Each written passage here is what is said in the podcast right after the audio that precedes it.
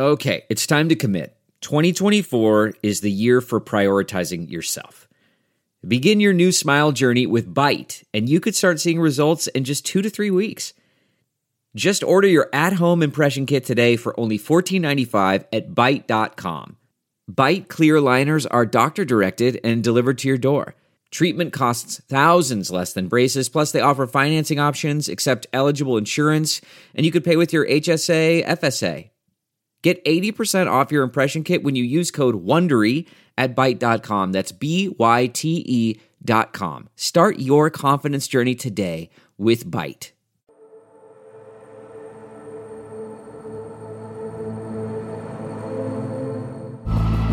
¿Qué tal? ¿Cómo están? Yo soy Yami Virgen de Sinclair Broadcasting. Gracias por estar con nosotros para otra edición de Crisis de Inmigración, la pelea por la frontera. Nosotros no nos están regalando nada acá. Todo lo que nos movilizamos de acá lo pagamos nosotros. Ninguna, ningún gobierno nos está pagando nada. Uh, es eh, la incertidumbre de saber cuántas personas vienen. Llevamos desde el 19 de septiembre, hemos recibido más de 25.000 personas. Ay, Diosito, gracias, gracias, Dios, papá, Dios. Los Estados Unidos continúa expulsando a venezolanos que cruzan la frontera entre los Estados Unidos y México. Después del cambio de póliza del presidente Biden, el uso del título 42 que comenzó durante la administración del presidente Donald Trump durante COVID pero el cual ahora renació, pero solamente para venezolanos, está también separando familias y causando efecto dominó desde México hasta Sudamérica, donde miles de venezolanos que salieron de su país ahora están extraviados. Nuestra estación en El Paso, K-Fox y CBS4 reportan que en la frontera de Juárez, Chihuahua, con El Paso, Texas, enfrentamientos también esta semana ocurrieron después que un grupo intentó cruzar la patrulla fronteriza de los Estados Unidos rápidamente usaron balas de pimienta para aguantar a los inmigrantes y empujarlos de nuevo a México.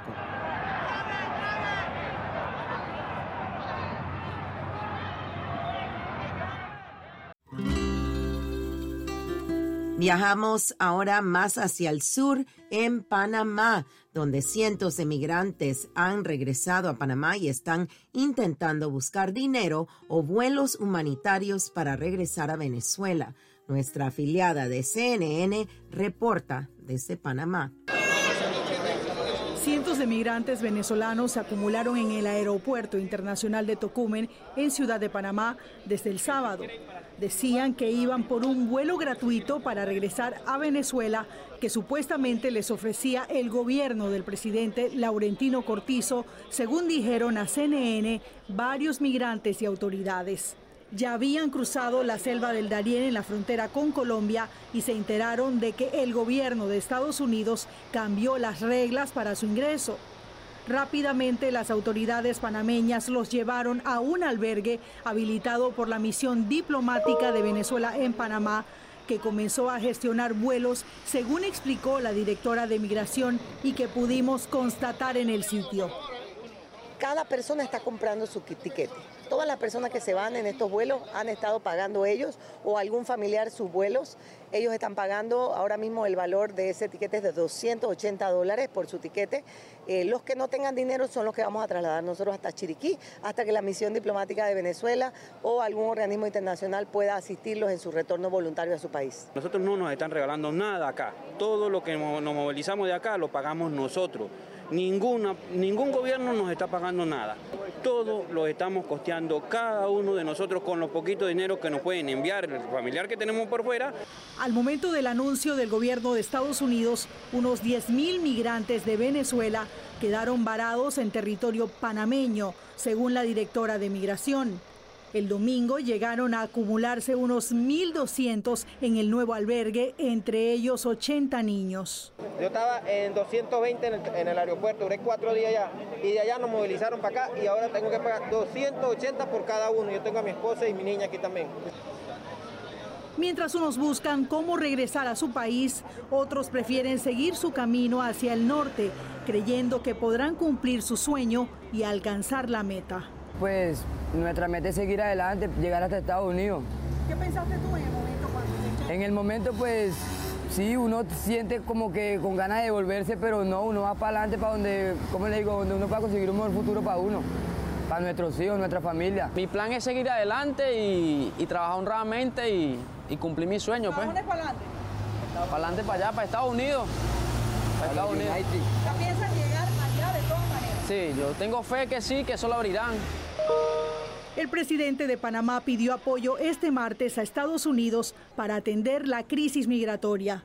En un comunicado de presidencia se informó que en lo que va de año pasaron por la selva del Darién unos 206 mil migrantes, de ellos unos 170 mil son venezolanos.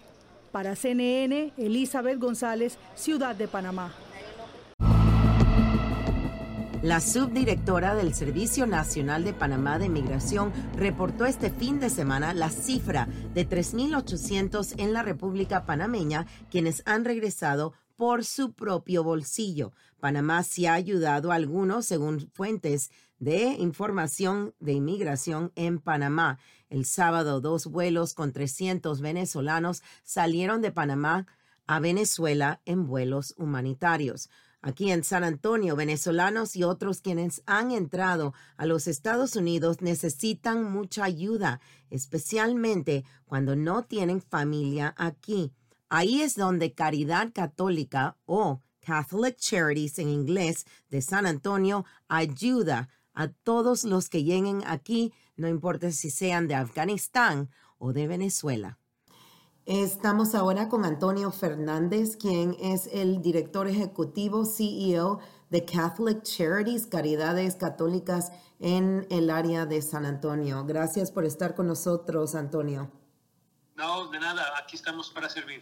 Antonio, háblame un poquito de lo que ustedes están proveyendo para las personas que lleguen, los refugiados, los que están buscando asilo a las personas indocumentadas? ¿Qué tipo de servicios les ofrecen ustedes? Pues bueno, tenemos varios departamentos que están ayudando a personas que son inmigrantes, que vienen de otros países. Uh, las personas que son, bueno, pues refugiados, por ejemplo, de Afganistán, pues llevamos ayudando más de 3.000 de ellos desde agosto del año pasado, cuando toda la situación pasó en Kabul. Entonces, a esas personas de que vienen de Afganistán y refugiados políticos, podemos ayudarles aquí en San Antonio, si vienen aquí a quedar, entonces los podemos ayudar con casa, con comida, con eh, buscar un trabajo, buscar ah, clases de inglés, cualquier cosa que necesiten para tener una vida aquí y que sean autosuficientes lo más rápido posible. Después ahora mismo tenemos muchísima gente que está viniendo desde la frontera, desde a, la frontera de Estados Unidos con México, sobre todo gente de, de, Nicaragua, gente de Venezuela, gente de estos países que, que vienen y están temporalmente en San Antonio. Entonces tenemos un refugio para ellos que se llama el Centro de Bienvenida MRC, en el que allí les podemos ayudar pues con ayuda básica de comida, de ropa, un sitio donde pueden dormir y después comprarles un boleto para que vayan a sus lugares finales de destino, donde fueran Estados Unidos. Y, y, prácticamente toda esta gente no se quedan aquí en San Antonio, entonces todos van a su país, a, a su otra ciudad de, aquí en Estados Unidos. ¿Qué es lo más difícil cuando las personas están llegando aquí para que ustedes los puedan ayudar? Ah, es eh, la incertidumbre de saber cuántas personas vienen. Llevamos desde el 19 de septiembre, hemos recibido más de 25 mil personas, 24 horas al día, por la tarde, por la noche, por la mañana, pero no son 50 personas aquí o 100 personas. De pronto, a lo mejor tienen 5 autobuses seguidos desde El Paso o lo que fuera. Entonces tienes siempre que estar preparado todo, todo el tiempo. Ah, y eso es un, pequeño, no problema, pero un obstáculo para proveerle la calidad de servicios que queremos proveerlos a todos. Ahora, cuando ustedes reciben, vamos a decir, una familia de Venezuela, ¿qué, ¿cómo los están ayudando? Muchas personas llegan sin documentos, los únicos documentos que tienen son los que les, dieron en la frontera para que lleguen a corte. Así que, ¿qué, tan difícil es ayudarlos? Bueno, eh, es nosotros intentamos hacer un, sistema de ayuda comprensivo total. Entonces, cuando vienen a su centro, tenemos ahí abogados, tenemos consejeros mentales, tenemos incluso sacerdotes o hermanas que pueden ayudar también de una manera espiritual. Entonces, es todo, todo lo que podemos hacer por ellos. De la manera legal es lo más complicado porque la gente quiere empezar a trabajar lo antes posible. Entonces, siempre le decimos que tiene que ir a primero a ver al juez, estar seguro de que legalmente puede trabajar. Entonces, pues nosotros podemos ayudarle con esos trámites, trámites legales, pero tiene que ser siempre al final de su camino. Uh, para nosotros pues está bien porque nosotros podemos hablar con otros, otras calidades católicas y otros lugares de Estados Unidos para estar seguros de que cuando van a sus lugares finales, de que por lo menos alguien allí los puede atender pues al final donde, donde van a estar ahí todo el tiempo. Okay. Ahora, ¿qué número, qué tantas personas están viendo ahora mismo llegar de Venezuela con el cambio de la póliza? ¿Todavía los números son igual o los números son diferentes ahora? Los números han bajado, pero bajaron también un poquito antes del cambio de, de la póliza del 40, 42. Ahora prácticamente viene más gente de Nicaragua y de Colombia, pero todavía hay un buen número de gente de Venezuela también que está cruzando como los cubanos. La persona que oiga esto y que no haya cruzado la frontera todavía, si necesitan ayuda, ¿dónde pueden buscar ayuda si están todavía en México? ¿Usted sabe? Uh, si están en México, pues yo sé que he hablado con gente de calidades católicas allí o con gente de las iglesias que le están ayudando. En Nuevo Laredo sé que están ayudando en Eagle Pass también. O sea que, bueno, si están allí, pues sé que es una situación muy difícil para la gente, pero bueno, espero que haya gente en ese lado también que esté ayudándoles. Muchas de las personas ahora mismo en Panamá, la nota más grande es que se están regresando venezolanos y ahora están quedándose en las calles en Panamá, en las terminales de autobuses. El, el problema ahora aparece en una forma diferente. La persona no sabe qué van a hacer. Si alguien les llega a ustedes y mitad de su familia se quedó en México o le expulsaron, ¿cómo los pueden ayudar? Pues he visto eso. O sea, la verdad es que, que he visto que hay mucha gente que ha, que ha, empezado el viaje y no lo acaba, o que es, tarda mucho tiempo porque quieren seguir viajando, pero necesitan dinero para trabajar en ciertas ciudades. También lo que nos han dicho ahora es que la Panamá ha sido un país muy difícil de cruzar, con la jungla y todo eso. Entonces, pues siempre, siempre tenemos que, que estar seguros que la gente, pues en nuestro, en nuestro sentido, pues sabemos que la Iglesia Católica los va a ayudar, como más iglesias como más gente que hay buena en todos los lugares del mundo. Pero para nosotros, pues sabemos siempre que tenemos ahí una seguridad que yo siempre te debo a la gente. Y nosotros trabajamos con el gobierno de aquí de Estados Unidos, pero nosotros trabajamos para la Iglesia Católica. Y así se lo decimos, y la gente siempre, en el momento que se lo comentamos, la gente siempre se siente un poquito más tranquila. Déjeme preguntarle la última pregunta. Estamos menos de unos días antes de la elección. Yo sé que hay una separación aquí entre el Estado y la Iglesia. Pero usted qué le puede decir a la persona que diga, yo no voy a votar, eso no es para mí, no me afecta mi vida, no importa. ¿Usted tiene algo que le quiera decir a esa gente? Uh, bueno, pues sí, tiene razón que nosotros no somos una compañía de política. Uh, cada persona tiene sus, sus, y sus opiniones al respecto para nosotros una persona humana es una persona humana, sin depender de, de, qué país viene o de dónde viene. Entonces, siempre decimos que si estás aquí en esta ciudad, te vamos a ayudar. Y es lo que intentamos hacer con todas las personas, con, con respeto, cariño y con dignidad. Entre las familias que se encuentran en limbo, la familia Millán, quien su hijo fue expulsado de los Estados Unidos después de haber cruzado al país con la ayuda de la abogada Amy Maldonado y otros abogados en la frontera, Johandrick Millán fue permitido entrar de nuevo a este país. El joven admite que tenía miedo al llegar ahí sin su familia. Sí, con ese sueño lo llevo desde pequeño. Siempre me ha gustado el béisbol. He sido muy fanático del béisbol, siempre me ha gustado ese deporte. Y siempre me he sido fan de, muchos beisbolistas, peloteros como Miguel Cabrera, Pablo Sandoval, José Altuve y Andy Chávez, que me han inspirado para que me han inspirado seguir jugando y ser fan de este deporte. Con la ayuda de oficiales en Chihuahua, el joven de 19 años viajó a Juárez y llegó al puente a las 8 de la mañana, como ordenó el gobierno americano tras la ayuda de la abogada Amy Maldonado y otros abogados de la frontera. Maldonado, quien es también abogada de peloteros de grandes ligas, maneja casos difíciles de inmigración en los Estados Unidos y ayudó a la familia pro bono algún, algún amigo venezolano, beisbolista, somos padres de familia, mi hijo es pelotero, bueno, ya con la situación en Venezuela no se pudo seguir, pasamos toda la travesía del Darién, eh, ayúdenos por favor, nos procesaron a nosotros, a mi hijo me lo han devuelto a México, queremos un apoyo. un sueño que quiere cumplir. Queremos un apoyo de ustedes como amigos venezolanos, eh, Miguel Cabrera. Eh, ¿qué te puedo decir? Amigos venezolanos, eh, Altuve, eh, les pedimos por favor que nos ayuden, nos colaboren con nosotros, de, hacernos pasar nuestro hijo para que él cumpla su sueño. Un sueño él como. También quiere ser pelotero.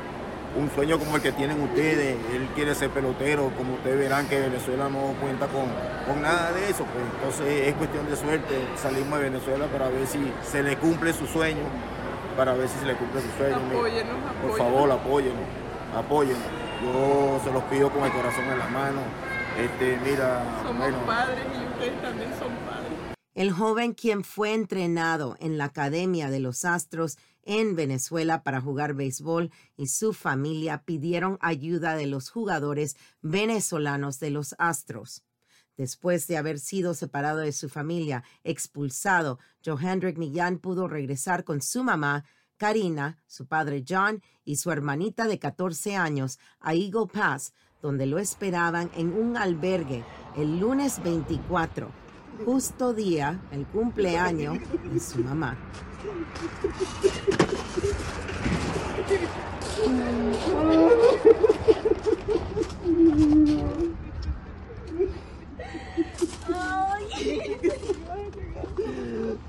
Ay, Diosito, gracias, Dios, papá, Dios. Su padre se pone de rodillas a rezar y darle gracias a Dios. La familia ahora está planeando viajar al norte, a Chicago y después a Milwaukee para trabajar. Johandrick podría tener la oportunidad de enseñar su talento a los coaches de los Astros esta primavera. Amigos, eso es todo por esta semana. Gracias por estar con nosotros. Yo soy Jamie Virgen de Sinclair Broadcasting en San Antonio, Texas. Hasta la próxima semana cuando estaremos cubriendo la carrera del Distrito 28 que incluye la ciudad de Laredo, Texas, en la frontera entre los Estados Unidos y México. Hasta la próxima.